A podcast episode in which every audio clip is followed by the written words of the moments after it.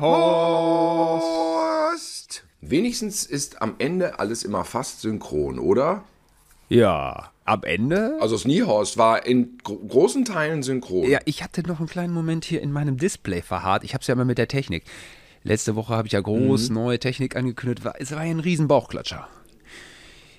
Ähm, demnächst unser Thema hier im Podcast Technik. Freut ihr euch? Ja. Ja, freut, freut ihr euch? Ich freue mich schon mal nicht. Ähm, ja, aber ich kämpfe weiterhin. Ich gebe, ich gebe mich nicht auf. Es ist ja auch ein Krieg mit mir selbst. Ne? Da machen wir uns. Wir wollen es ja nicht größer machen, als es ist. Es ist ja nicht Technik, die für irgendwen relevant ist. Jeder andere kann es ja bedienen. Äh, es ist Technik, die für uns relevant ist. Und äh, naja, wobei ihr müsst es ausbaden. Hm, Ja, wie dem Ich habe mir tatsächlich, weil wir uns das Thema vorgenommen hatten, habe ich überlegt, ob Technik ein Hype sein kann. Und dann fiel mir ein, das ist irgendwie kein Hype meistens, weil neue technische Errungenschaften auch bleiben. Sie sind vielleicht ein Hype bei ihrer Einführung, bei ihrer Erneuerung, aber sie bleiben. Zum Beispiel Navi.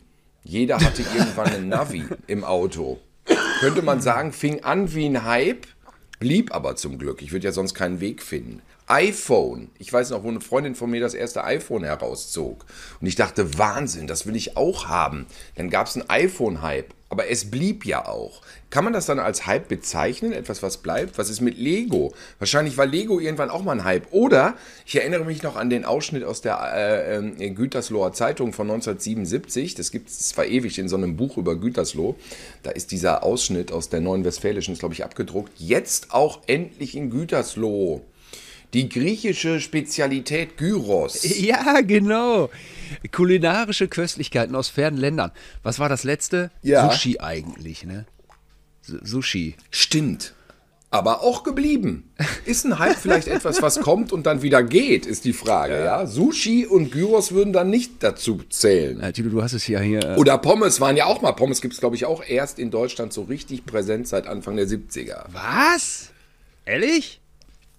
Ja, glaube. Will nichts Falsches Sagen sagen. mal- oh, das ist immer dieses schlimme Podcast, dieses schlimme Podcast-Halbwissen, wo alle Hörer dann äh, äh, ihre Kopfhörer haben und denken, nein, du sprichst Scheiße und ich kann nicht eingreifen, ich, muss das alles über mich ertragen. Ist Podcasten halt. Ich glaube, wir sollten erstmal deinen vorangegangenen Satz etwas korrigieren. Beenden. Korrigieren und äh, das Wort Deutschland streichen und Gütersloh einfügen. Es kann sein, dass Pommes Okay. erst seit den 70ern in den Gütersloh, äh, in Gütersloh äh, präsent war. Aber ich kann es mir nicht vorstellen, dass das im, in, in Ruhrge im Ruhrgebiet, in den Metropolen, in West-Berlin auch erst in den 70ern losging. Kann aber sein.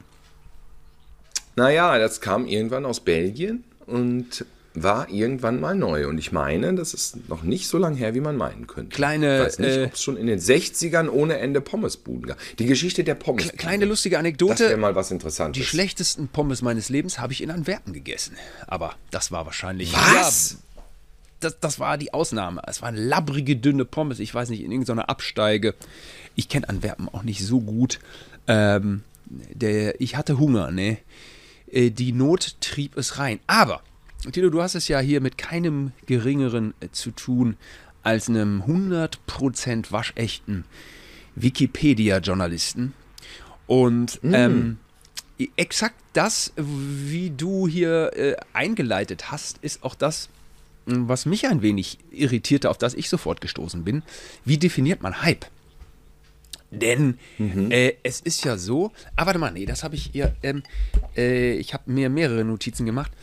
Mm, denn diese Geschichte mit dem Hype ist erstmal äh, Übertreibung, mitreißende Werbung oder, was da auch noch steht, aus Gründen der Publicity inszenierte Täuschung oder äh, Medienhype. Und da habe ich überlegt, Mo- warte mal, Medienhype, oh, das ist doch hier äh, Tilos und meine Abteilung. Medienhype ist negativ besetzt. Und rate warum. Wegen Public Enemy, so steht es bei Wikipedia. Also, wa- Was? was ich damals auf meinem BMX-Rad 1989, 1990 gehört habe, sprich, die beste Public Enemy-Platte aller Zeiten. It takes a nation of millions to hold us back. Äh, da ist ja der Song drauf, Don't Believe the Hype. Ja. Den habe ich damals schon vorgespult, weil der sieben Minuten lang ist und maßgeblich mit Flavor Flow. Also den fand ich, der, das war dann immer ein bisschen langweiliger, als wenn Chuck D rap. Und die haben da wohl mehr oder weniger als die ersten äh, Medienhypes kritisiert. Und dann ist mir aufgefallen, ähm, zum Beispiel, wie, wie, wie sehr Hype auch, auch klickenmäßig ist, ja, oder äh, regional unterschiedlich wir mit unserer Hardcore-Szene. Und was war denn diese, diese Band Integrity? Was hatte die für einen Hype auf den Gütersloher äh, äh, Schulhöfen da in unserer Alternative-Clique, ne? Oder auch bestimmt bis nach Bielefeld, aber ob, also ich sag mal, in Köln blieb der Integrity-Hype ja aus. Also zumindest haben die keine Aha. Zehntausender Hall vollgemacht, oder? Ich bin doch ein bisschen verrotzt, Entschuldigung. Ja, nee, du hast absolut recht, weil es gibt so Mikro-Hypes, würde ich sagen. Und trotzdem, Mikro-Hypes werden dann auch schnell als uncool angesehen. Zum Beispiel Integrity hatte bei uns in unserer Hardcore-Szene, in unseren Hardcore-Jahren ja so den Standard wie für andere Bon Jovi. Ja, so, so. Ist doch schon schräg. Dann- Ich erlebe doch Aber, auch. und, und es funktioniert genauso, es funktioniert über diese Legende, die, die Damenwelt ist ja auch mit zu Integrity gekommen, weil der Sänger ja so anschaulich war. Na, unbedingt. Ja? Und wir sind zur Integrity gegangen, weil es hieß, dass der, weil der immer so animalisch schreit, dass sein Kehlkopf sich halbiert hat. Und er, bei mir ist das auch schon fast so, wie ihr hört. Und er nach jedem Konzert Blut spucken muss. Das war ja die Legende. Und dann sind wir ja alle immer brav zu den Konzerten gegangen. Ich glaube, zwei oder dreimal habe ich sie gesehen. Und man hat auch den Eindruck, dass das so stimmt, so wie er seine Stimme ruiniert hat. Äh, Wie alt mag der, damals gewesen sein? Ende 20. Ich habe das Gefühl, jetzt weiß nicht, wie, wie er so spricht, wenn er mal Brötchen kaufen geht. Oder so. Ich habe keine ich Ahnung. gucke manchmal bei Facebook, Aber- er ist eigentlich ganz gut gealtert. Kann er noch sprechen? Ich würde sagen, ja. Hat er einen Podcast? ja, wir waren krank. Wir husten euch einen vor. Es ist nicht so, dass wir jetzt die neuen Sänger bei Integrity wären. Ich behaupte, dass 99% unserer Hörer Integrity gar nicht kennen. Ja, und das ist auch wieder so eine Sache. Und trotzdem, und trotzdem ist es so, dass damals so, ah, Integrity, das ist jetzt schon nicht mehr so cool, weißt du, das hört ja jetzt jeder. Ja, das hört jeder. Ge gefühlt wahrgenommen tausend Leute vielleicht, weißt du?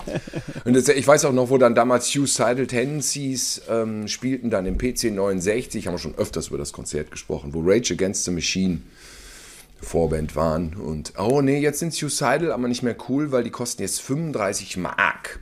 Das war der Preis im PC und das war damals mega teuer, weil die Hardcore-Konzerte, die waren ja alle eher so bis 15 Mark. Und die waren dann 35, das war dann kommerzielle Ausbeutung, Rockstar, Millionärsgehabe und äh, die ganz große Welt des Geldverdienens, weil die 35 Euro Eintritt nahmen. Klar, im Verhältnis war das jetzt auch ein bisschen mehr, 91. Aber ähm, interessant, wie dann doch sehr streng die Grenzen gezogen wurden. Ne? Das war dann schon so ein Überhype. Also zu Suicidal geht jeder. Ne? Und ich möchte jetzt auch mal bezweifeln, dass allzu viele Leute noch Suicidal Tendencies kennen, wenn du jetzt auf die Straße gehst und irgendwen fragst. Ich, ich, also weißt du, wenn du mal über deine eigenen, deinen eigenen Horizont hinaus siehst, dann sieht die Welt immer ganz anders aus. Ja. Deswegen Mikrohype. Also- ja. also- oh Gott, da fällt einem in- Mi- un, unzählige Sachen wir ein. kreieren hier neue Wortschöpfung. Ich will noch einen Nachtrag abliefern. Natürlich war das iPhone ein Hype.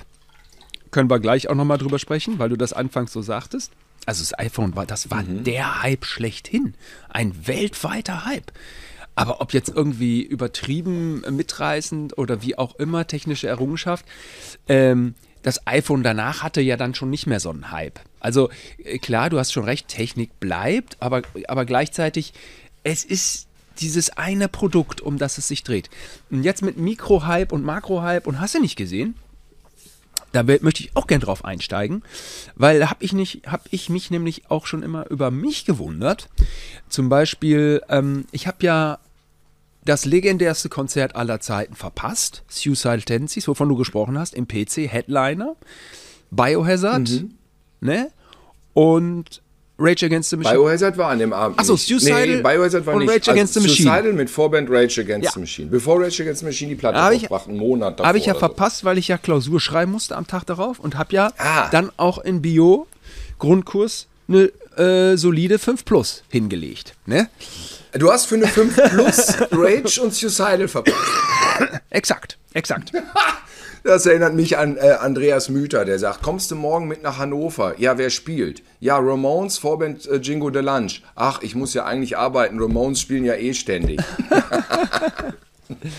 Bis heute die Ramones nicht gesehen und ratet, wer sie nie sehen wird, weil sie alle, na, wie ist das? Vergeignisse. Äh, auch eine neue Vergeignisse. Episode bei den Gosions. Oh, das stimmt. Ja, schon schon bald. Oder haben wir, oder hätten wir eigentlich äh, anstelle von Pod, Piratensender Podcast unsere ganze Podcast-Reihe Vergeignisse nennen? Wolltest du gerade Piratensender Powerplay auch Habe ich sagen? gesagt? P- Pod, Piratensender Das- naja. äh, Niehorst. Ist, ist, Leute, spult zurück, hört nochmal, hört noch mal, ob er auch, weil ich habe es ja letztes Mal auch einmal gesagt, Piratensender Powerplay. ich hätte Da kannst du mal sehen. Das war auch ein Hype damals, die Supernasen und Mike und Thomas Gottschalk. Das kann man sich gar nicht vorstellen. war auch ein Hype. Ich war drin. Ich war drin in Die Supernasen Supernasen. Ja, ja, klar. super. Ja, ich auch. Also, ich hätte da bei Rage Against the Machine im Publikum gestanden und ich hatte ja so eine, so eine, ähm, so ein bisschen so eine, ja auch immer so, ja wie jeder, wie jeder, so ein bisschen so eine schräge Attitüde.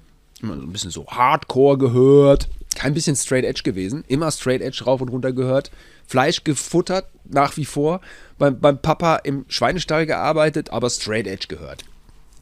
Alkohol getrunken. Gesoffen und auch Mädels angeflirtet, aber, aber also ja, also, also jetzt normal. ja. ähm, äh, Drogen habe ich weggelassen. Okay, eins habe ich erfüllt, ja. Don't drink, don't smoke, don't, don't, naja, don't fuck around. Also, naja, gut, das jetzt auch nicht wirklich, aber Eine Zeit lang auch zwang, zwangsle ähm, zwangsläufig auch eine Zeit lang Don't Fuck. Don't, man war, also, das war eher so ein Zwangs-Straight Das Edge. waren ja die Gesetze der Straight Edge. Muss man das überhaupt erklären, was Straight Edge war? Diese Bewegung aus. New York, wirklich Washington, Ian McKay. ethisch, ethisch klug zu leben, sagen wir mal, und sich und als das Zeichen war ein X, ein gemaltes X. Es war die Anti-Bewegung Auf die Hand. zum, zum verheerenden Punk. Die Punks haben sich alle zugeknallt mit Drogen und, und haben durch die Gegend gevögelt wie die Irren. Und dann kam der Hardcore-Punk, der Straight Edger. Und der hat es genau anders gemacht, aber hat trotzdem auch noch irgendwie die Musik so, den Spirit der Musik so weitergelebt, die Aggressivität auf der Bühne, but in a positive way, you know. So irgendwie, ne? Don't drink, don't smoke, don't fuck around. Und ähm, dazu kam dann kein Fleisch über so eine Hare Krishna-Geschichte, über Chromax und, und, und, und, und Use of Today und wie sie alle hießen. Und ich würde sagen, ich, würde, ich war damals äh, Zwangs-Straight-Edge-Flexitarier. Also ich, also ich war gezwungen straight edge und habe aber also manchmal Fleisch gegessen. So, äh, das war so meine Attitüde. Und da hätte ich dabei Rage Against the Machine im Publikum gestanden und hätte ganz arrogant in die Runde geguckt mit meiner C&A Jeans und hätte gesagt, ja jetzt finden das ja alle gut, dann finde ich es nicht mehr gut. Und so, ähm, sowas passiert ja auch gerade, kann man gut beobachten bei Squid Game. Squid Game hat ja einen ganz klaren Hype, oder was sagst du? Und dann sagen die Leute, die, dann Ja. kommt ja direkt diese Umkehrreaktion. Alle finden es geil, ich finde es scheiße. Ich kann verstehen, dass man es nicht mag. Aber bei Squid Game muss ich sagen, ich kam ja 100 Jahre nach, die habe ich ja erst geguckt. Da dachte ich schon so, 100 Jahre heißt in diesem Fall aber auch nur zwei, drei Wochen. Ja. Weißt du, so rapide ging das Ja, ab. zehn Tage, sagen wir mal, genau, zwei Jahre, genau. Und das habe ich mir angeschaut. Und du sagtest ja schon, ja, das ist so ein bisschen so wie diese koreanischen Dinger, die wir uns in den 90ern angeguckt haben, nur da hat es keinen interessiert. Und ähm, Ja. ich meine, damals, oder auch noch im Kino bei Old Boy, so hieß er doch, ne? Auch ein koreanischer Reiser. Ja. Man saß doch da und dachte sich so, ey, äh, Südkorea geht aber auch ab. Man dachte sich, das sind krasse Filme, sind doch echt geil. Warum gucken das nicht mehr Leute? Warum ist der internationale Markt so, so verschränkt, so Hollywood, dominiert. Und deswegen freue ich mich jetzt, wenn so ein Squid Game-Ding daherkommt und weltweit so ein Riesenhit ist. Und weil, weil dann denke ich mir sofort so, ey, yeah, ey, das sind, das sind, das sind Leute von uns. Das sind Leute von uns und, und die haben es irgendwie geschafft. Also es ist ja eine Riesenproduktionsfirma und so, also ist jetzt auch alles ein bisschen kokettieren, aber ähm, so, so, so diese Sache, dass die da mit ihrem speziellen Ding, äh, dieses, dieses harte, brutale, abseitige Thema und, äh, und gleichzeitig aus einem Land wie Süd Südkorea. Wir alle kennen nicht diese Sprache und trotzdem guckt sie die ganze Welt.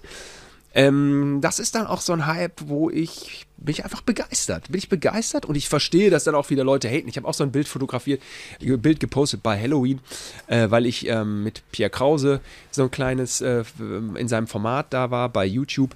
Äh, hatten wir so ein kleines Halloween-Special. Da dachte ich, ja, das ist bestimmt lustig, wenn ich äh, uns ähm, Squid Game-Klamotten anziehe.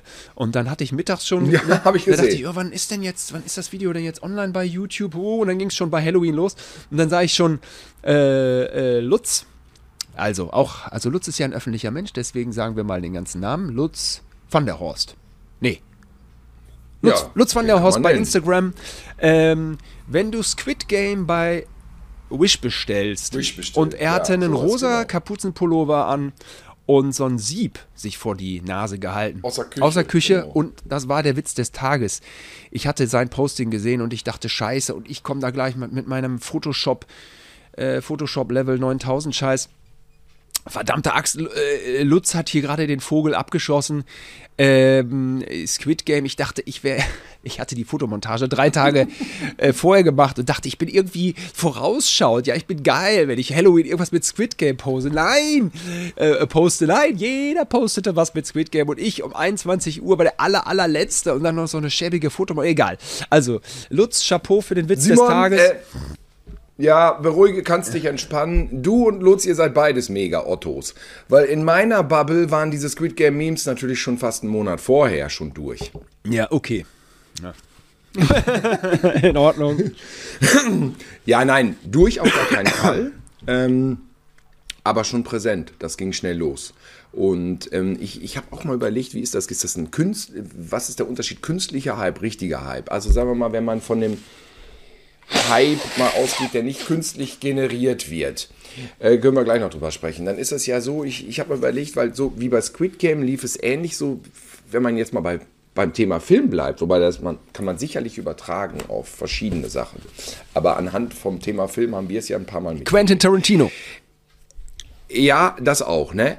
Sagen wir mal so, Squid Game ist dann eine Serie, die wird online gestellt. Die gucken ein paar Leute, die sich für dieses Kino interessieren, für Genre-Kino, für.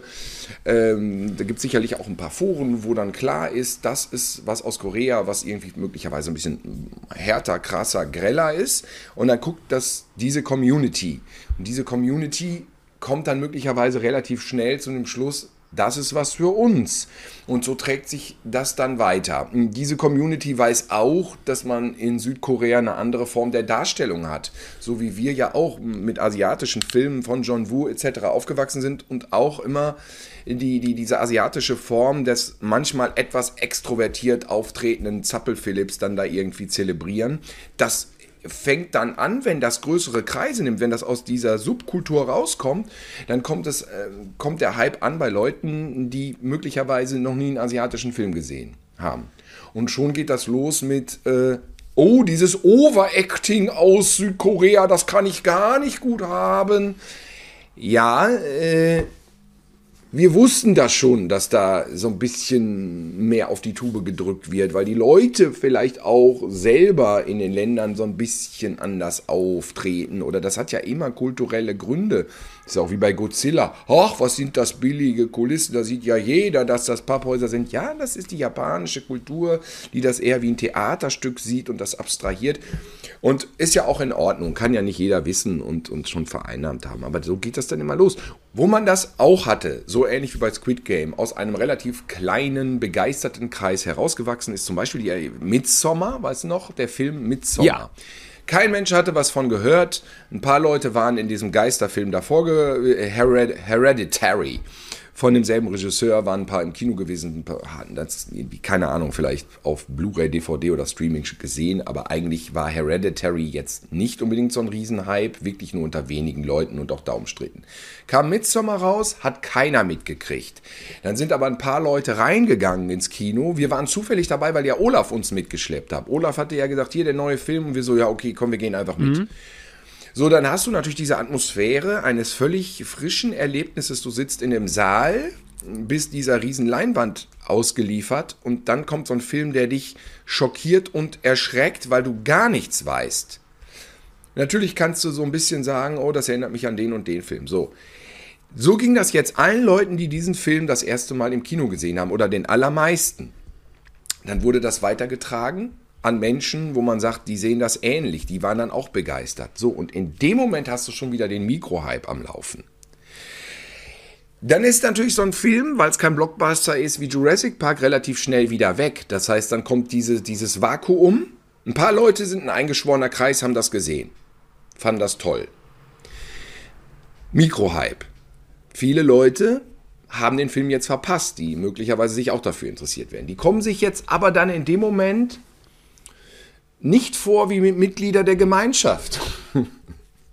Die kommen sich dann vor wie Ausgestoßene. Und die müssen dann jetzt irgendwie warten und diese Zeit, äh, in der sie diesen Hype nicht mitfeiern können, die müssen sie ausharren, um zu warten, bis damals war es, der kommt auf VHS raus, das steht jetzt in der Videothek. Heute ist das natürlich, den kannst du streamen, ist ja auch völlig wurscht. Dann gucken die den zu Hause, haben jetzt unglaublich viele Legenden-Stories schon gehört über das künstlerische Produkt, ob nun Midsommar, Squid Game oder was auch immer und sehen das dann so nach dem Motto, ja, lass mal kommen, ob das wirklich so geil ist. Das will ich jetzt mal sehen, ob das wirklich so geil ist, weil sie wissen ja, sie waren nicht Mitbegründer der Entdeckungsreise dieses großen Kunstwerks, von dem alle so geschwärmt haben. Ja.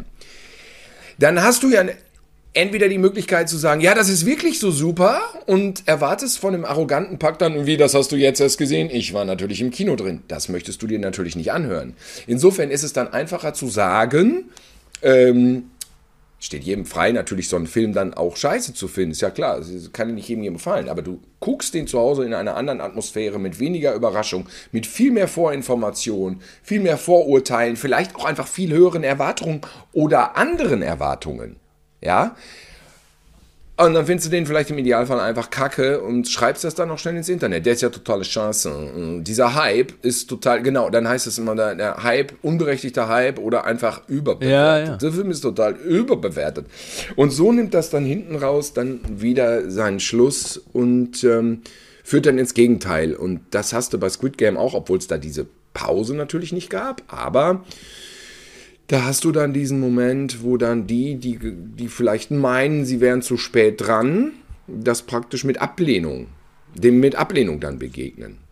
Äh, also, ja, es wird eine. Achte dessen, dass natürlich das auch nicht jedem gefallen kann. Ja. Aber ich glaube, je mehr du hörst, je mehr Vorinformationen du hast, desto mehr verbindest du etwas mit, mit, mit einem Werk oder so. Und wenn du dem dann wirklich begegnest, hast du schon bereits andere Bilder im Kopf, als dir geboten werden. Und ich glaube, dieses, das, das, das ähm, beeinträchtigt dann nicht so richtig mit dein äh, Konsumerlebnis. Na, Konsum nicht. Ähm, dein objektives, dein objektiven ersten Blick beeinträchtigt. Natürlich, es. also es, es schürt Erwartungen und ähm, ja, das ist natürlich äh, die Art und Weise, wann, wie, wo man einem äh, Kunstwerk begegnet. Ja, also da möchte ich alle möglichen Gemälde dieser Welt und äh, bildende Kunst, was auch immer, möchte ich einschließen, Buch lesen. Ähm, äh, spielt natürlich eine Rolle, wie man es genießen kann. So, äh, wenn man unv und unvoreingenommen mit wem und in welcher Situation halt, ne? Mit wem, in welcher ja, Situation, wie, in welchem Moment. Das spielt ja alles da rein. Unvorgenommenheit ist, ist immer das Beste ähm, gar nichts vorher groß äh, gesehen zu haben. Und äh, Squid Game ist nun wirklich ein hartes Genre. Ist nun wirklich knallhart, geht an die Nerven. Ich fand es auch ultra brutal. Ich hatte auch im Netz gelesen, irgendwie, ja, diese Holocaust-Parallelen. Meines Erachtens sind die da gar nicht drin. Also klar, Massenerschießungen und so, äh, so. Aber das gab es in dermaßen vielen Diktaturen. Massenerschießungen. Basic im Unrechtsstaat sorry to say. Ähm, das fand ich nicht. Ich äh, hatte manchmal das Gefühl, irgendwie, äh, ich, hier war Ken Adam in seiner besten Schaffenszeit des James Bond-Films. Man lebt nur zweimal gerade aktiv und hat die Settings aufgebaut. Ähm, äh, aber gut, ich will nicht, äh, ich will nicht abschweifen. Du, wie du schon gesagt hast, Squid Game ist ein alter Hut. Ich will nur noch eine Sache erwähnen, die mich daran erfreut, und das ist, dass mhm. äh, einfach Südkorea an den Start geht. Das ist wichtig in so einer Zeit, in der Hongkong abkackt. Was haben wir gerne die Filme aus mhm. Hongkong angeschaut? Was haben wir heraufgeschaut zu den Künstlern, die daherkamen, inklusive Jackie Chan, der sehr systemkonform handelt, äh, sehr China-freundlich, äh, Status Quo und äh, aber auch Leute wie Shoyan Fett oder Shoyan Fett, der hatte doch auch mal diesen Film, da hat er sich mit seinem einen Gegner mit, mit Kettensägen haben die sich doch am Ende abgeschlachtet. Wie, das war ja auch so ein Overacting-Film, Tiger on the Beat. Tiger on the Beat. Anderthalb Stunden alberne Komödie und am Ende gehen die mit Kettensägen, Kettensägen. aufeinander zu.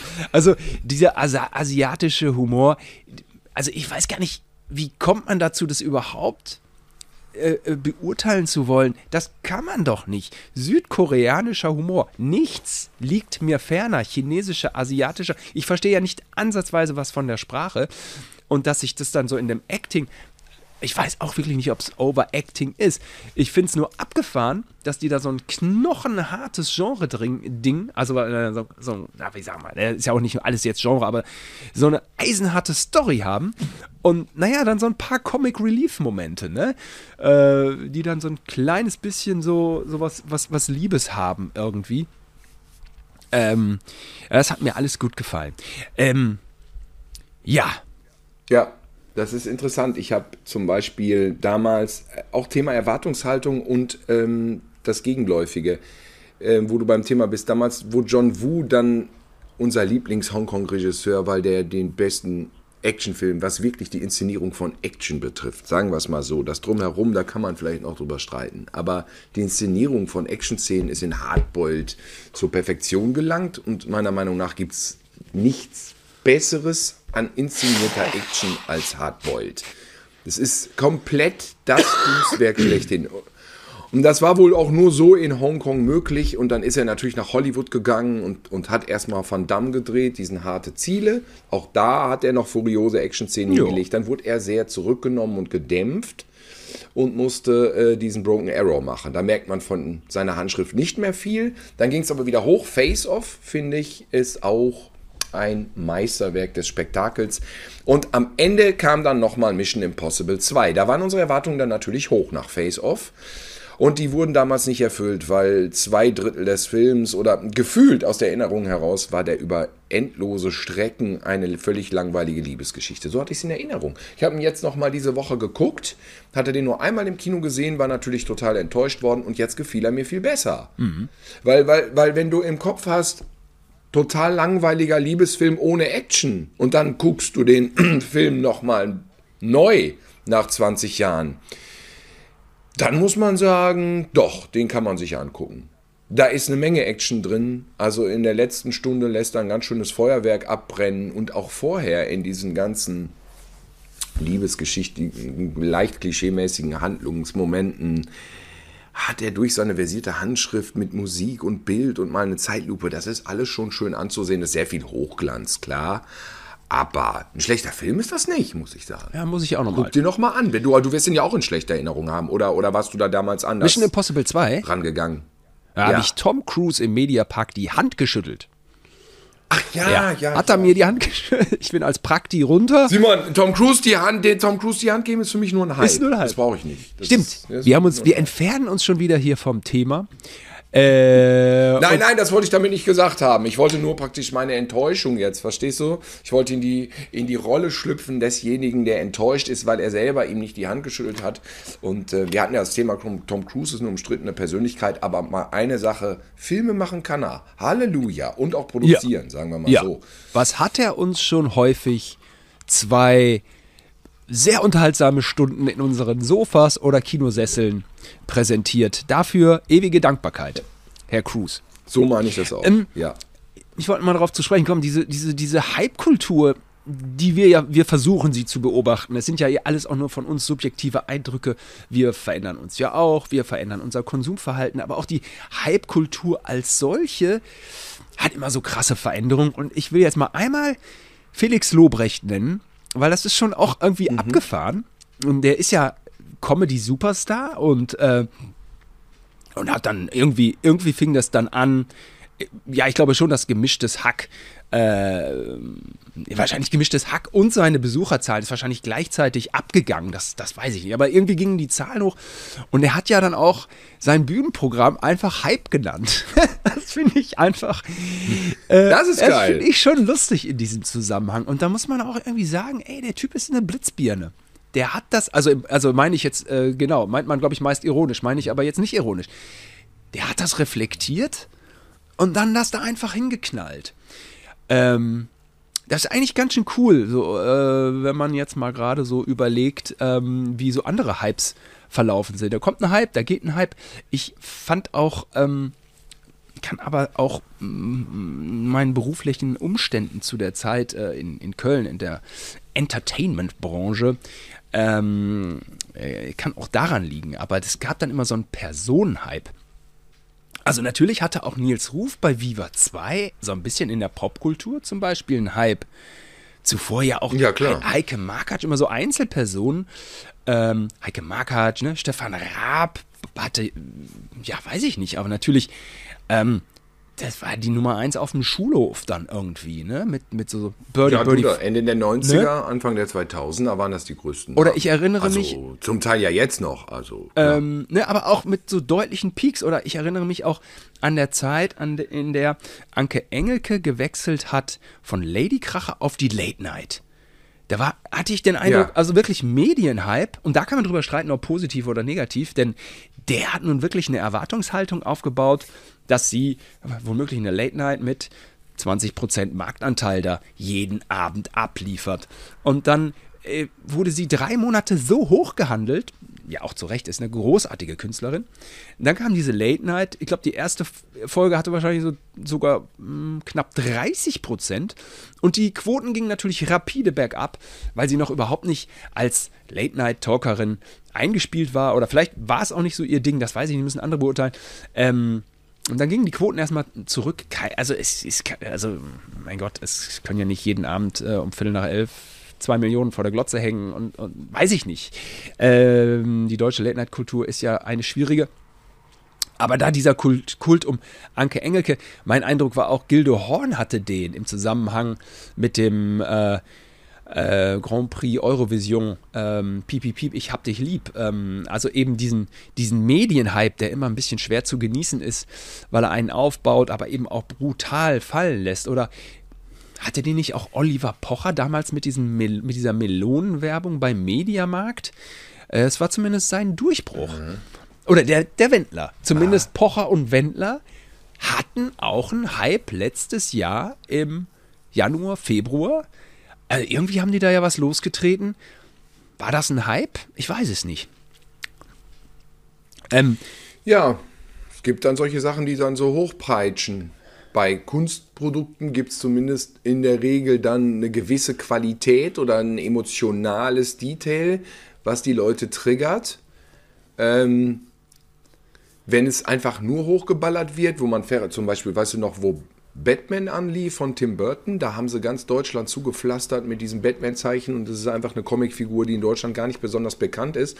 Dann sind die Leute komplett auf Anti rübergegangen und hatten dann schon den totalen Hass. Ich weiß noch, als der Film dann anlief, gab es Demonstrationen vom Kino. Ich musste durch so Schilder durchgehen von so zugegebenerweise nur drei oder vier Leuten die dann irgendwie ja, amerikanischer äh, Kultur, äh, Imperialismus, äh, der uns hier irgendwie bla bla bla, darum ging es irgendwie, dass die Amerikaner uns mit ihrer scheiß Popkultur Ah, ja. irgendwie totschlagen.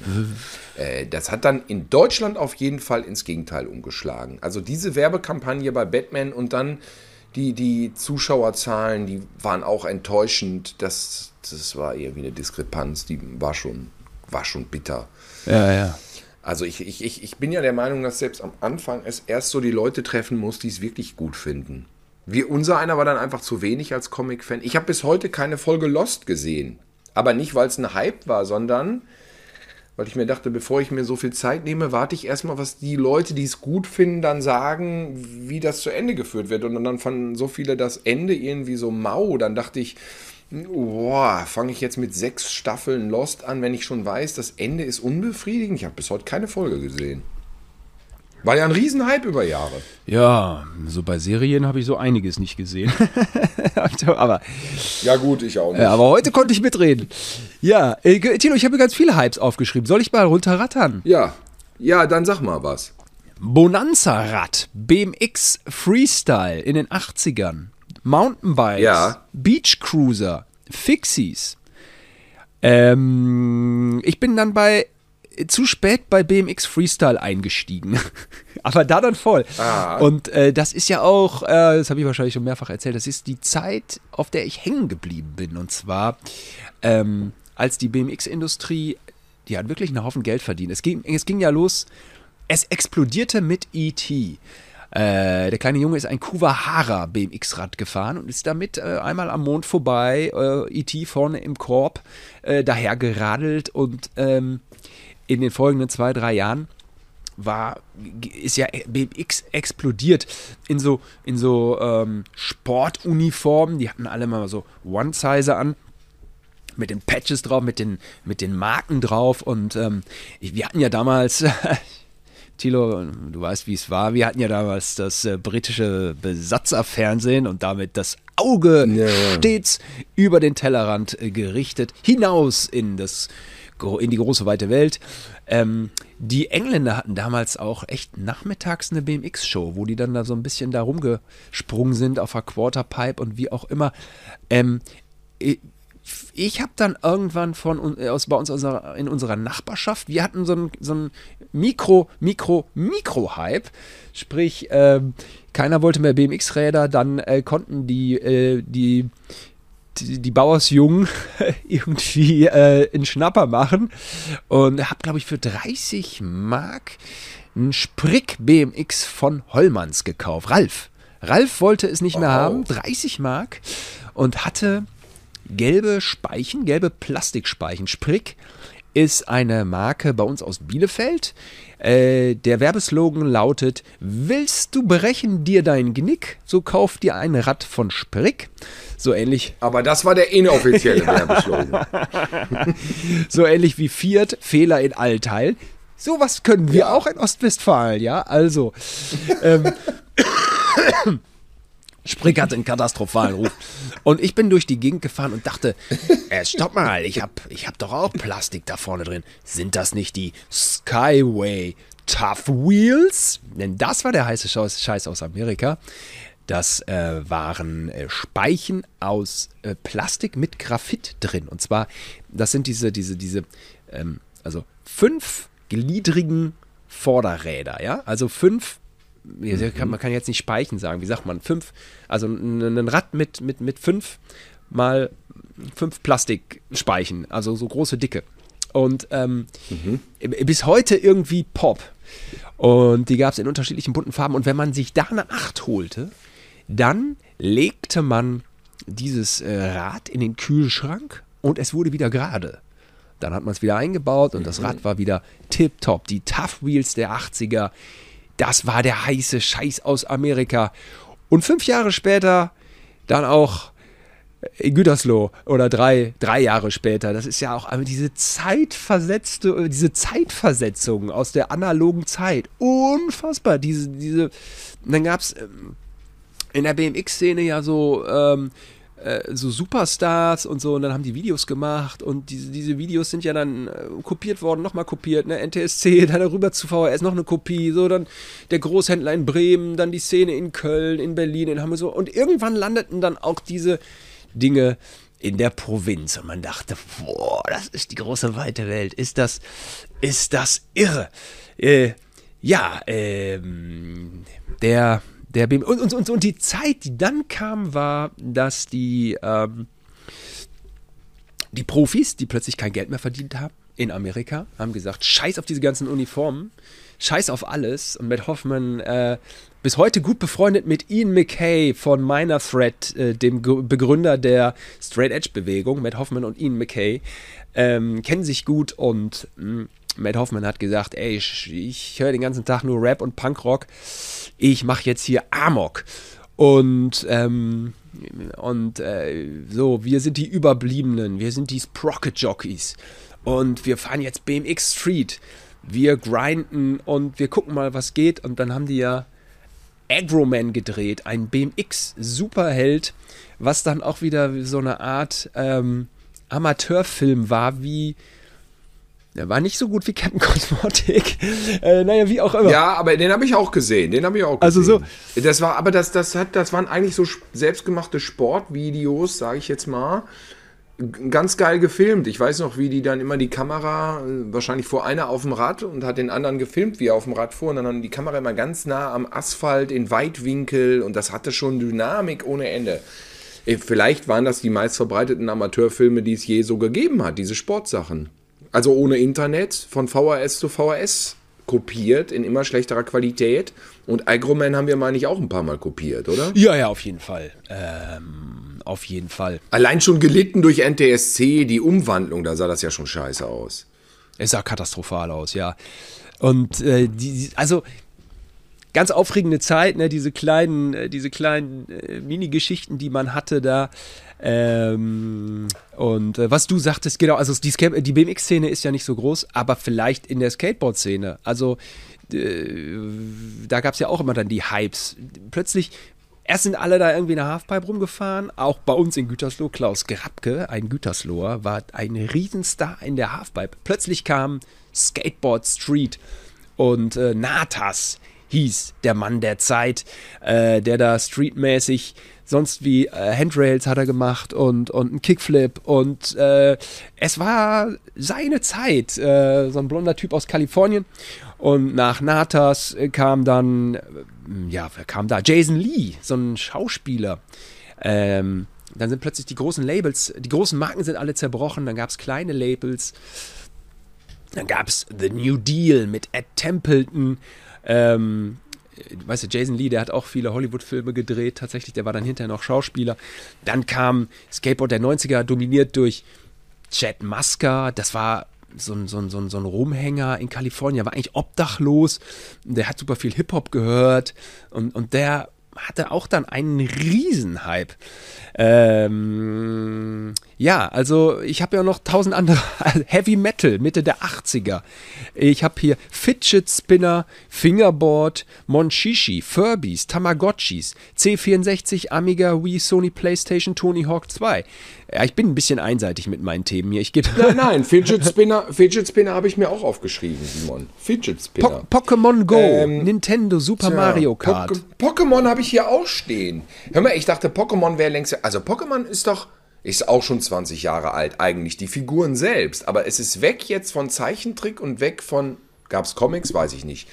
Es ist jetzt ja rübergegangen zu diesem Pokémon Go, zu diesem Spiel. Und aber Greta zum Beispiel ist jetzt nochmal wieder weiter. Die hatten dann Karten plötzlich wieder, so Sammelkarten, unendlich viele Sammelkarten. Und da war Pokémon also bis vor einem Jahr noch ein Riesenthema. Ich meine, das geht so durch verschiedene mediale Stufen durch. Es ne? verändert Filme, sich Serie, permanent, ständig ja. in alle Richtungen. Und, und ich finde ja, dass das so ein bisschen inflationär ist von den Figuren, weil das sind ja so viele Figuren, da kommst du ja gar nicht mehr mit. Ich finde diese Technik, dass man auf sein iPhone guckt und dann äh, huscht da so ein, so ein, so ein Pokémon Go, ja, ja, ja das ist lustig. Ist ja auch, auch schon wieder fünf Jahre alt, ne?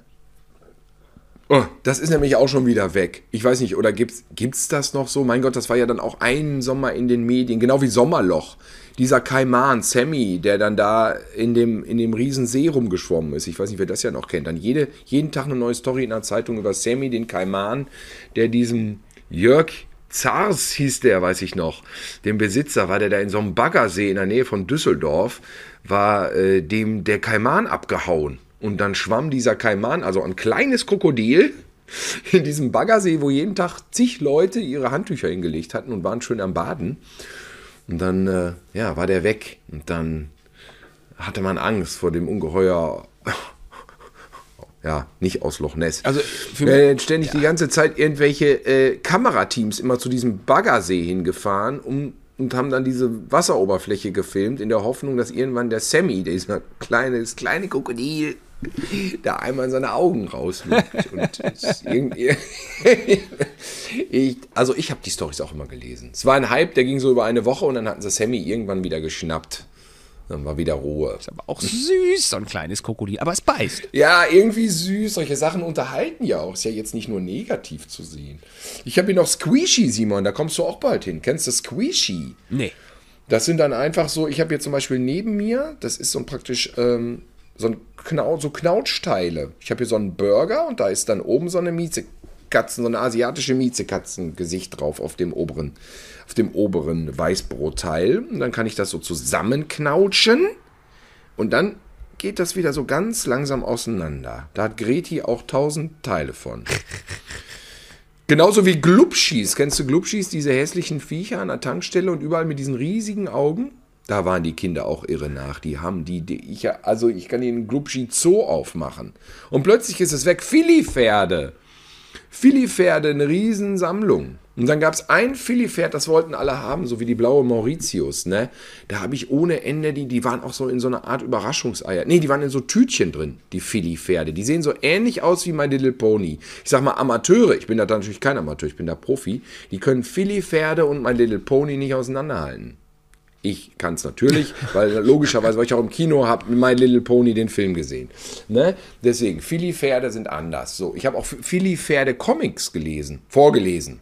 Ich habe nicht selber jetzt neben meine EHPA Superman und Batman Superbände habe ich jetzt keine Philly-Pferde selber gesammelt. Das war äh, Philly-Pferd-Comics. Das war schon für meine Tochter. Philly-Pferde haben auch so ein Zauberschloss und äh, so eine Schlitt. Wir hatten eine Philly-Pferd-Schlittschuhbahn. Da, jetzt kommst du. Ne? Das Ding steht dann einfach da rum und nimmt Platz weg. Du wirst irre. Diese Schlittschuhbahn. Alter. Ja, hier, hier ist alles äh, Feuerwehrmann ah. Sam. Feuerwehrmann Sam und äh, Paw Patrol guckt da irgendwie noch nicht, aber Paw Patrol dominiert ja auch alles weg. Ich kann es mir nicht angucken. Ich finde es hm. sehr anstrengend. Ich, Paw Patrol. Ja. Ja, das ist nicht alles Gold. Trotro, dieser Esel, den hatten wir Trotro ja schon. Trotro ist schon durchge, durch, durchgebinged. Der ist schon, der ist schon draußen. Ja, also ja. da sind nicht so viele Staffeln auf Netflix und dann mit Werbung finde ich auch immer ein bisschen schwierig.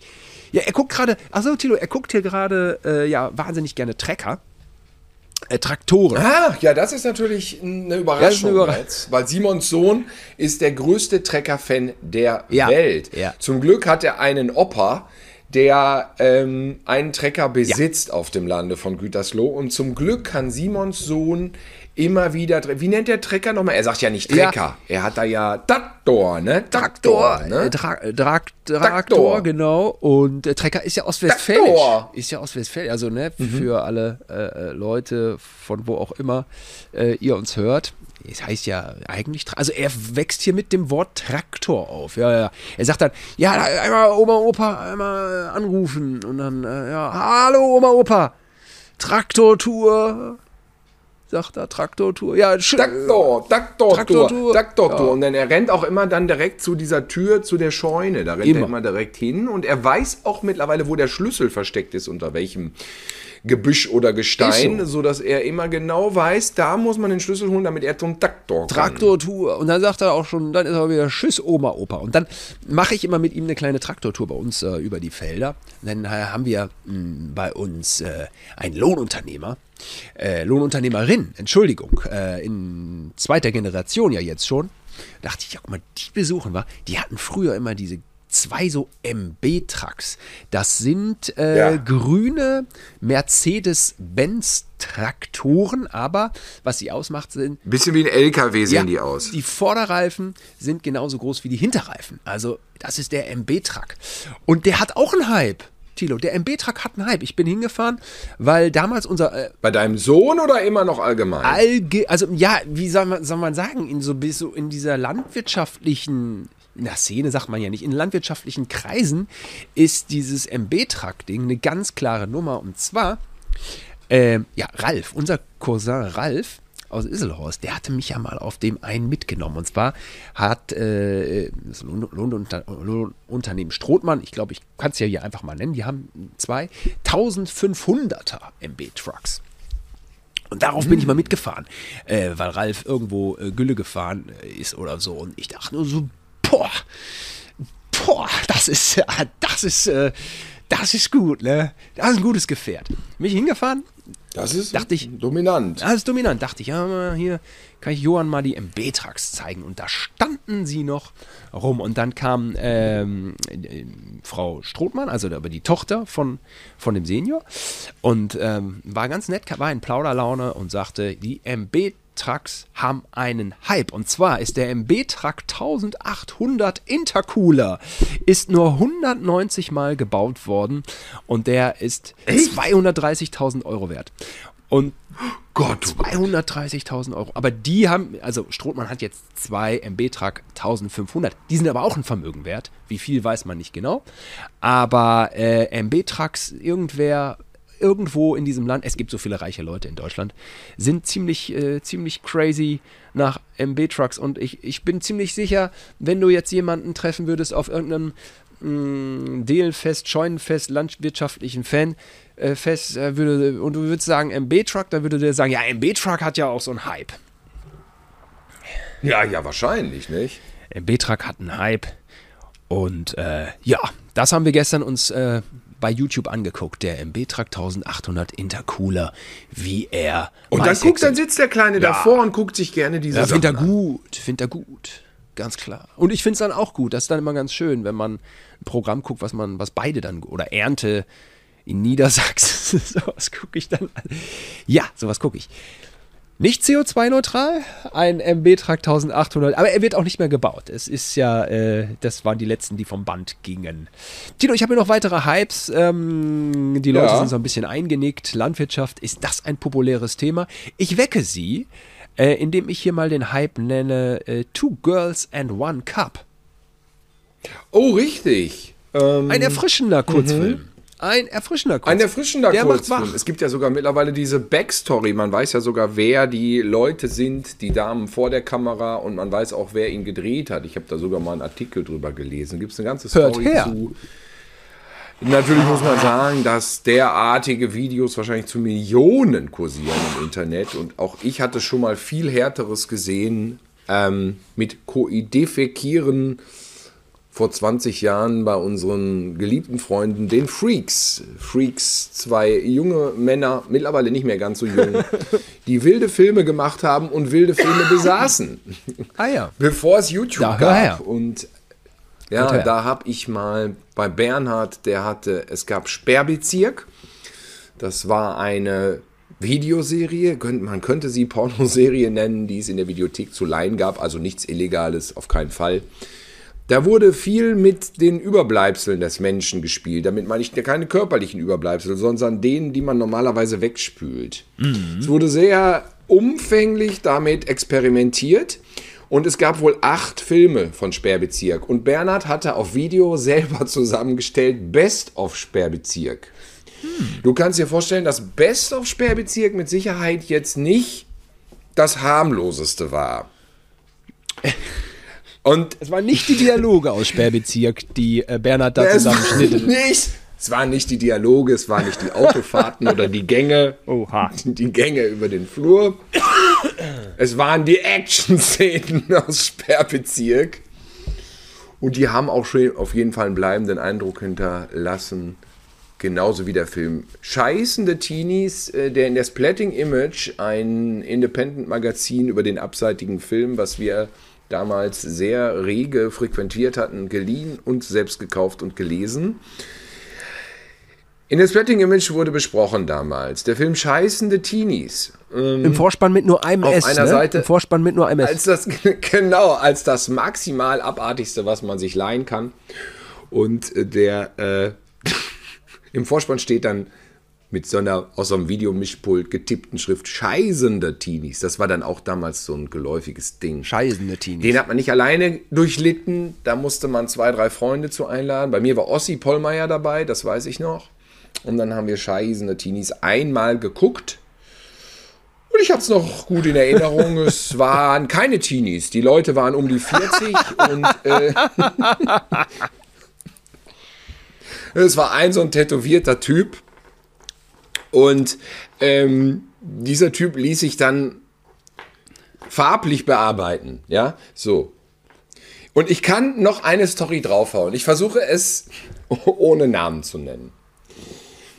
Ein mir sehr bekannter Rockmusiker hat mit seiner Band zusammen diesen Film Scheißende Teenies im Tourbus geguckt. Ja, auch weil der in der Splatting Image war, der Film, weil der da besprochen wurde. Klar, hatte ja jeder damals geguckt. Sie schauten sich also als Band zusammen im Tourbus diesen Film an und stellten fest, ey, der Typ da, den kennen wir doch. Das ist doch der Türsteher vom Tor 3 in Düsseldorf.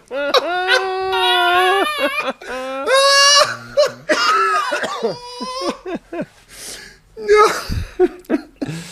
Das ist natürlich lustig, ja. So schließen sich die Kreise und. Ähm, und wie sind wir da drauf gekommen? Das Tor 3 hatte sicherlich unzählige, unzählige TürsteherInnen in all den Jahren. Und wer das gewesen ist, das wird niemals herauskommen. Aber immerhin hat dieser Türsteher einmal die Hauptrolle gespielt in einem Film. Das kann man ja auch den Enkelkindern erzählen. Der vielleicht um ein Vielfaches äh, mehr Reichweite hat, als uns bewusst ist. Möglicherweise. Hatte. So, jetzt kommen wir aber zum Ursprung zurück. Diesmal, dann, dann ist Two Girls One Cup, weißt ja. du, das ist so der Jurassic Park dieses ja, Genres. Oder der ja. E.T. Ey, ich würde sagen sogar der E.T. dieses Genres. Vielleicht sogar Titanic oder Avatar des Kackfilmgenres. Ja. Jetzt sollte man diesen äh, kleinen äh, ekligen Filmschnipsel des World Wide Webs allerdings nicht unterschätzen. Also Two Girls and One Cup liefert ab ist schon mhm. hart. Und das war Richtig. irgendwann so, ja, also ähm, war ja so, dass George Clooney sich das anschaute. Der Bildschirm war zu ihm gerichtet, nicht zu dem des Zuschauers. Und mh, hm, man hat sich einfach seine Reaktion dann angeschaut. Ne? Jeder kannte diesen, diesen kleinen Mini-Strip, wie sich da zwei Mädels irgendwie sonst wie in die Tasse kacken. War das die Geburt des Reaction-Videos? Weil das war das erste, da, als, das erste Mal, dass ich davon mitgekriegt habe, so Reaction-Videos. Das war das Tja. erste Mal, George Clooney guckt diesen Film. War auf jeden Fall ein Eckpfeiler in der Geschichte des Reaction-Videos. Also Joko und Klaas haben das, glaube ich, auch gemacht. Die haben es Palina gezeigt. Ähm, und es war immer lustig. War immer lustig und und ich sag mal, so populär war das. Ich habe den Eindruck, jetzt letztens hatte der Riccardo Simonetti, Simonetti ja, so ein, ein sauliebenswerter Kollege, äh, der hat auf Instagram gepostet, wie er sich total eingesaut hat mit irgendeinem so Shake. Da habe ich dann runtergeschrieben, ah, bisschen, erinnert mich ein bisschen an Two Girls and a Cup. Da kam direkt so ein paar Reaktionen von Followern, so, äh, also wie, wie so ein Raunen, was durch den Raum geht, so, wo, wo man denkt, äh, hey, stopp mal, also das darf ich noch zitieren. Also das, das, ähm, das, äh, ich bin jetzt hier nicht der abseitige äh, Schweinefilmgucker äh, mit einem ekelhaften Fetisch. Nein, das, das, darf man schon auch noch zitieren. Ähm, das ist eine Fußnote der Popkultur. Würde ich doch auch mal sagen. Halten wir das doch mal an dieser Stelle so fest. Es hat sich aber auch nicht wirklich jemand beschwert, aber es ist, äh, ja, also, es ist nach wie vor shocking, a shocking thing. Aber äh, wo wir gerade bei diesen. Ich gucke nicht nochmal. Auch nicht nochmal. Wo wir gerade bei diesen Abseitig, Abseitigkeiten sind, äh, wollte ich auch nochmal zum Beispiel Ampland oder Style Project. Ähm, oh. Das waren alles so Seiten, die hatten die ekelhaft. Oder Rotten.com. Rotten da war ich alle fast 20 Jahre nicht mehr das drauf auf diesen Seiten. Rotten.com war das erste harte, was ich im Internet dann immer so geguckt habe. Diese schlimmen Bilder von Unfällen auch. Unfälle, ähm, Porno. Das musste Ekel, man, als das Internet Porno. neu war, einfach irgendwie durch, mal durchgeklickt ja. haben, diese Sachen. Das war so 2000. Aber 2000, das war so auf dem Hoch, äh, Hochpunkt des äh, äh, äh New Economy, ne? Und ähm, ich war in der Kamikaze-Redaktion und das war Standardlektüre bei, bei dem Nils. Ne? Also wir alle haben uns diese harten Dinger reingezogen und aus anderen Re Redaktionen kamen sie auch. Und guck mal hier, der steckt ihr den Fuß da rein und der steckt ihm, also was die sich da alle irgendwo so reinstecken und wo die hier alle hin und, und, und dann natürlich auch diese kranken Bilder von zerplatzten Schädeln. Das war, das war so Standard, ne? Das war so, das waren so die ersten ja. Ausgeburte des Internets, dass man sich so ein so hartes Zeug dann reingezogen hat. Das ist irgendwie absurd. Ne? Eigentlich gut, dass es danach nicht noch härter wurde, dann so Sachen kamen dann wie Ice Bucket Challenge zum ja. Beispiel. Das ist ja was Positives dann gewesen, was im Internet ja. verbreitet wurde, um auf ALS aufmerksam zu machen. Ist natürlich immer auch ganz schnell im Internet, wenn ein Hype kommt, dann hält er ein, zwei Tage und dann kommen schon die ersten, die drüber herfallen und sagen, äh, so eine Scheiße und dann wird man, dann wird man direkt schon wieder durchgedisst. Ja. Das sind natürlich immer Leute, die den Hype niemals mitmachen würden. Das sind aber auch Leute oft in den Kommentarspalten, die sowieso nie überhaupt irgendwie mal was mitgemacht haben oder sich mal in irgendeiner Form durch irgendeine kreative Großtat oder Kleintat ähm, irgendwie mal bemerkbar gemacht hätten, weißt du? Das ist dann so dieses im Internet dieses nölige Grundrauschen gibt's ja. Ja. Kennst du das auch, wenn, wenn, das, das passt nicht zum Thema Hype, aber das ist ein Viren, wiederkehrender, äh, wiederkehrendes Phänomen. Irgendjemand postet irgendwas über irgendeinen Promi. Der kann subjektiv berühmt sein, der Ja, kann ja. medium berühmt sein, egal. Es geht meinetwegen, es geht, sagen wir mal, um ein Klatschpaltenthema, relativ Ja, ja. harmlos. Der zehnte bis zwanzigste Kommentar ist hu- hundertprozentig folgender Satz. Weißt du den Ja. Satz, Simon? Weißt du den Satz? Oder soll ich ihn verlesen? Wer- ich habe ihn mir aufgeschrieben. Wer ist XY oder wer soll das sein? Ah, ich habe ja, ich habe geschrieben, muss ich den Muss kennen? ich den kennen, ja. Muss man den kennen? Ja, ja, ja. Nie gehört. Wer ist das? Ja, ja, ja, so. Ähm, um natürlich die eigene Überlegenheit gegenüber all diesen Flitzpiepen kundzutun, die man selber vielleicht auch gar nicht als Menschen wahrnimmt, sondern sich selber dann ähm, seiner eigenen Überlegenheit vergewissern möchte. Das spricht immer so eine Spur aus, oh, habe ich was nicht mitgekriegt oder oh, warum wird über den gesprochen und nicht über mich. Das ist zumindest mein Gefühl immer so. Ja, kann auch sein. Also mir ist ja ein lästerlicher Kommentar herausgerutscht, auf den du mich dann aufmerksam gemacht hast. Und zwar Wayne Carpendale war, äh, die, die, also er, Das ist aber ein sehr, sehr lustiger Kommentar, lustig. Simon. Mit, also wenn ein Kommentar, ein Kommentar 2000 Likes hat. ja, dann erscheine ich da wohl manchen Leuten aus der Seele Wir kennen beide Wayne, wir kennen beide Wayne Carpendale und es ist ein Mann, der Humor besitzt und sehr sympathisch Ja. ist. Das muss man überhaupt nicht bestreiten. Vielleicht ist er nicht in unserer Bubble drin der nerdigen Fachkenntnis. Das mag ja sein. Sein, sein Superman-Kostüm zu Halloween ko- konnte man nicht Superman-Kostüm nennen, sondern es sah aus Man konnte es auch nicht unkommentiert lassen. Ich habe laut und schallend gelacht bei deinem Kommentar und ich war nicht der Einzige. Nee, war, äh, nee. Und genau, ich habe geschrieben, äh, in welchem chinesischen Dorf hast du denn das, hat man dir denn das Kostüm als Superman-Kostüm verkauft? Ich, er hatte so eine komische gebundene Maske mit so einem S und es sah, ich weiß auch nicht, es sah aus. Das S war aber auch nicht das Superman-S. Der hatte eine blaue Maske, über, den, über die Haare hingen drüber und da stand vorne zwischen den Augen war so ein, so ein runder Kreis mit einem roten S drin. ja. Ein grünes, ein grünes, in grünen Pullover und dann so ein komisches blaues Cape mit so einem roten Rand. Ja. Scheußlich. Und er hatte es aber als Superman-Kostüm ausgewiesen. Auf. Ja. und Liebe Grüße an Ben Carpendale. Sollte er das wirklich hören, ich habe auch mit ihm gedreht eine ganze Ja. Woche und ähm, es ist.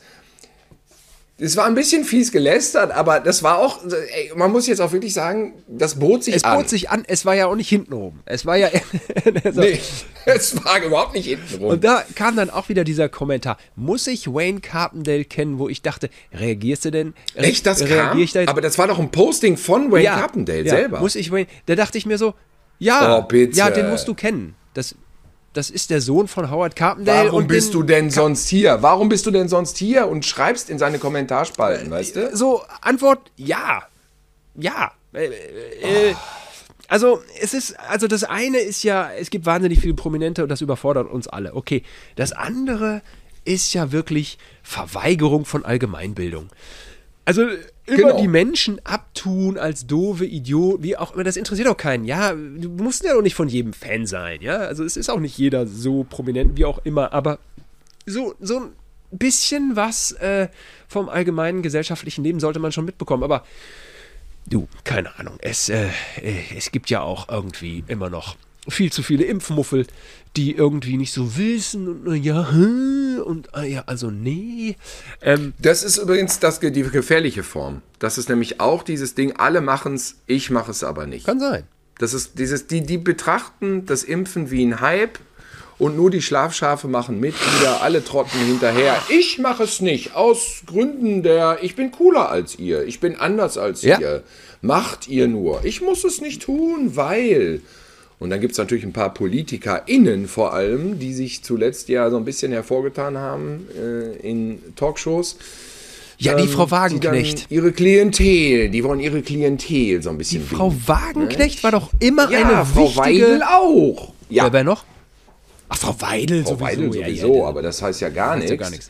Ähm, aber Wagenknecht dachte ich auch so, oh Gott, was ist denn jetzt Mann, los? Mann, ja? Mann, Mann. Die war doch immer so eine wichtige äh, linke Stimme irgendwie. Und ich hatte auch den Eindruck, hä, in welche Richtung geht die Partei? Wer soll das wählen? Ja, hat niemand gewählt, die Linke. Ähm, und da hatte die, fand ich, Frau Wagenknecht immer schon auch ein bisschen recht mit ihrem Geläster über ihre ehemaligen Ja. äh, Parteikolleginnen.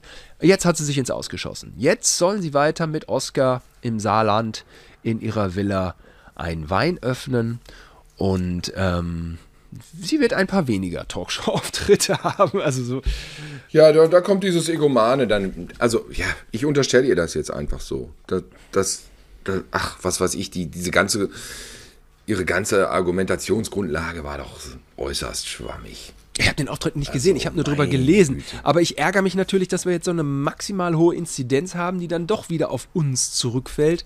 Und ähm, das ärgert mich einfach. Ich hatte den eher. Naja, die Welt ist nicht perfekt und die Leute, die geimpft sind, haben immerhin wirklich weniger. Ich kenne jetzt ehrlich gesagt einige tatsächlich, die es gehabt haben, trotz Impfung, aber keiner von denen muss dann irgendeine Lungenmaschine. Ja, das ist nämlich schon mal gut. Und äh, man blickt einfach neidisch nach Dänemark, ne, die mit 95 Prozent echt durchgeimpft sind und äh, einfach eine ziemlich harmlose Belegung ihrer äh, Intensivbetten aber haben. die Inzidenz ist da. Dieser Freedom Day in Dänemark war auch kein Hit. Da ist es auch wieder hochgegangen. Aber die Intensivbetten sind nicht sonderlich belegt, ne? weil die Leute eben so resistent sind und ähm, genau, also Genau. die äh, genau, also die Inzidenz ist hoch, ja, aber eben nicht die Anzahl der Intensivbetten, ne? Und auch nicht die Anzahl der der Todesopfer. Das ist eben der Unterschied, wenn eine Bevölkerung durchgeimpft ist, so, ne? Ja. Ja, Tino, wir Ich habe hier noch einen Hype Ja. stehen, Simon. Den darf man Da nicht bin ich aber auslassen. gespannt. Wo Hype zur Schwierigkeit werden kann, wenn man, wenn man möchte. Also erstmal, warte mal, den einen, ich habe hier noch einen harmlosen Hype. Das will ich nur erwähnt haben, damit das in diesem Podcast nicht unerwähnt bleibt. Zauberwürfel. ja, okay, habe ich mir letztens noch eingekauft. Ja, war geil. Ja, ähm, aber 1984 wirklich absurd. Wirklich unfassbar. Äh, ein Renner. Jeder hatte das Ding. Ich auch. Jeder hatte das. Waren die Hypes früher stärker, weil äh, unsere Weil es die noch gibt, nämlich die Zauberwürfel. Kannst du ja immer noch kaufen. Wie gesagt, ne? ich habe dir letztens noch einen gekauft. Waren, waren die Ja. Hypes letztens in der, äh, also vor, vor 20, 30 Jahren in der Wahrnehmung krasser, weil wir noch nicht eine so unübersichtliche Medienlandschaft hatten? Wohl möglich.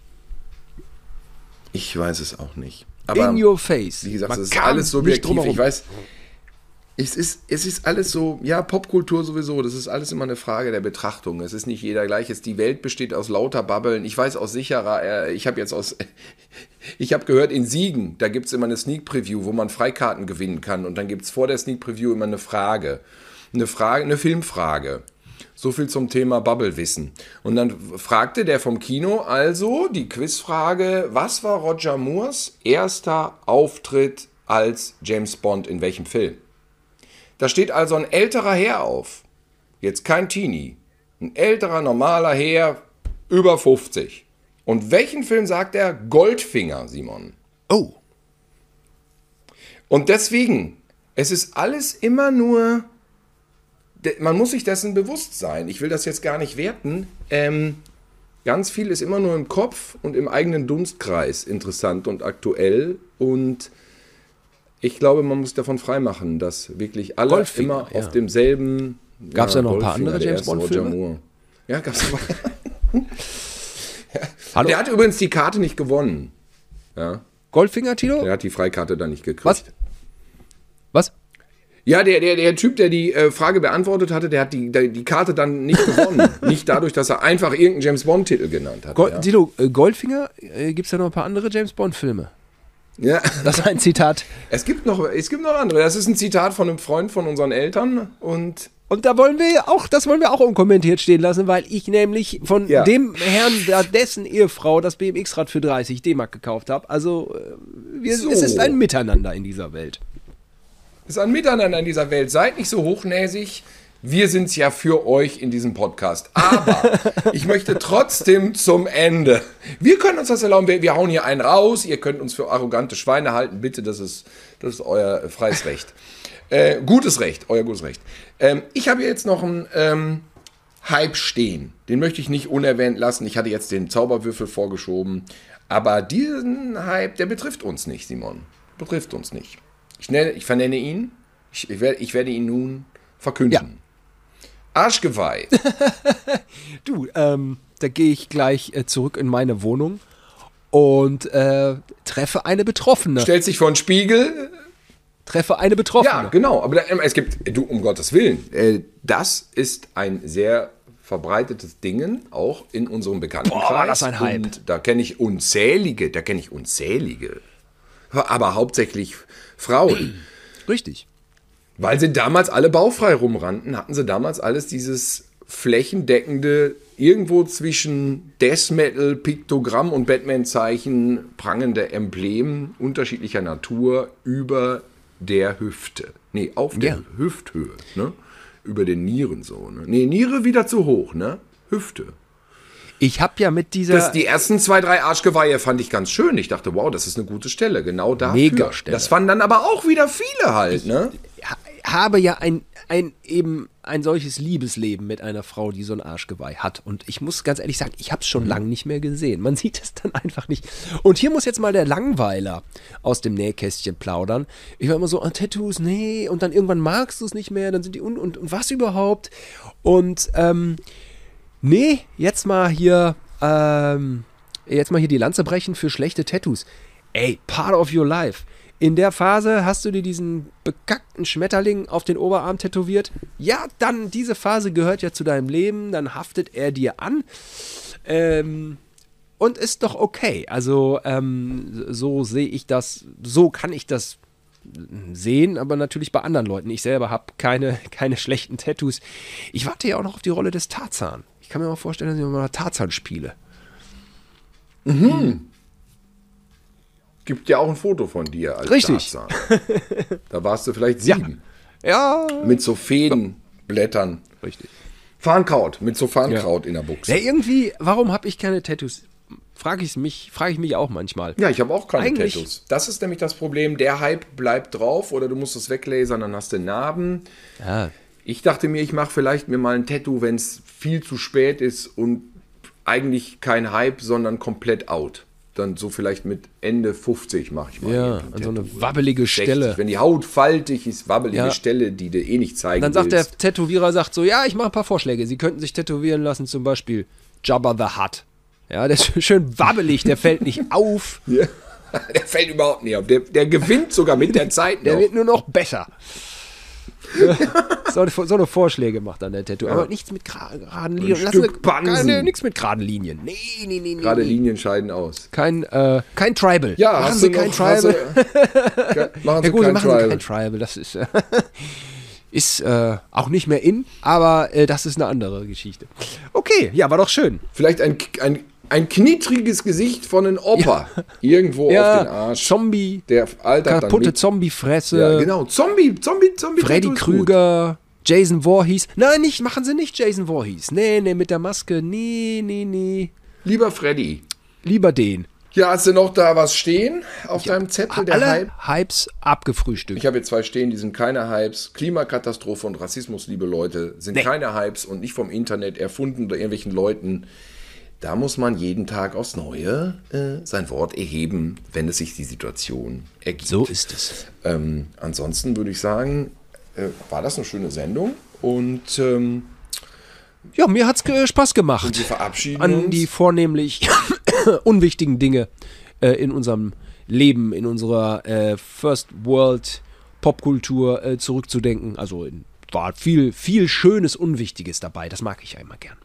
Dann können wir noch zum Abschied möchte ich nochmal meine Gesangskünste zeigen mit der Coverversion von Integrity System Overloaded. Ich kann aber nur den Refrain. System Overloaded! Mehr weiß das war auch die dritte mehr. Platte, die hatte keinen Hype mehr. Those Who Fear Tomorrow hatte den Hype. Ja, das ja. stimmt. Aber System Overloaded war trotzdem der geilste Song. Okay. Nein, da kann man drüber streiten in der Sendung Teil 2. Was war wie. Ach komm, aufhören jetzt für heute. Ich muss weg jetzt hier. Ich weiß, was ich heute Abend mache. Ich gucke mit Mama und Papa wetten, das. Das ist oh, ein Hype. Was das ist allerdings ein Hype. Ja, schalte ich auch mal rein. Ja. Klar. Ob das was wird, eigentlich egal. Ich werde oldschool. Ich, ich habe mir einen Frottee-Schlafanzug angezogen. Das ist für mich heute der, der Hype. Und mit dem Frottee-Schlafanzug setze ich mich aufs Sofa bei Mama und Papa. Ich habe einen, ich habe auch einen für, für Achtjährige gekauft. Ich hoffe, irgendwie sieht das. oh Gott. Was ist denn hier für Witze? Ich muss gucken. Ich muss gucken. Ich merke es direkt. Ich muss gucken. Ich freue mich. Wetten das. Ihr habt schon gesehen. Es ist Montag. Also dann. Guten Start in die Woche. Ihr habt schon gesehen. Bis Tschüss. dann. Tschüss.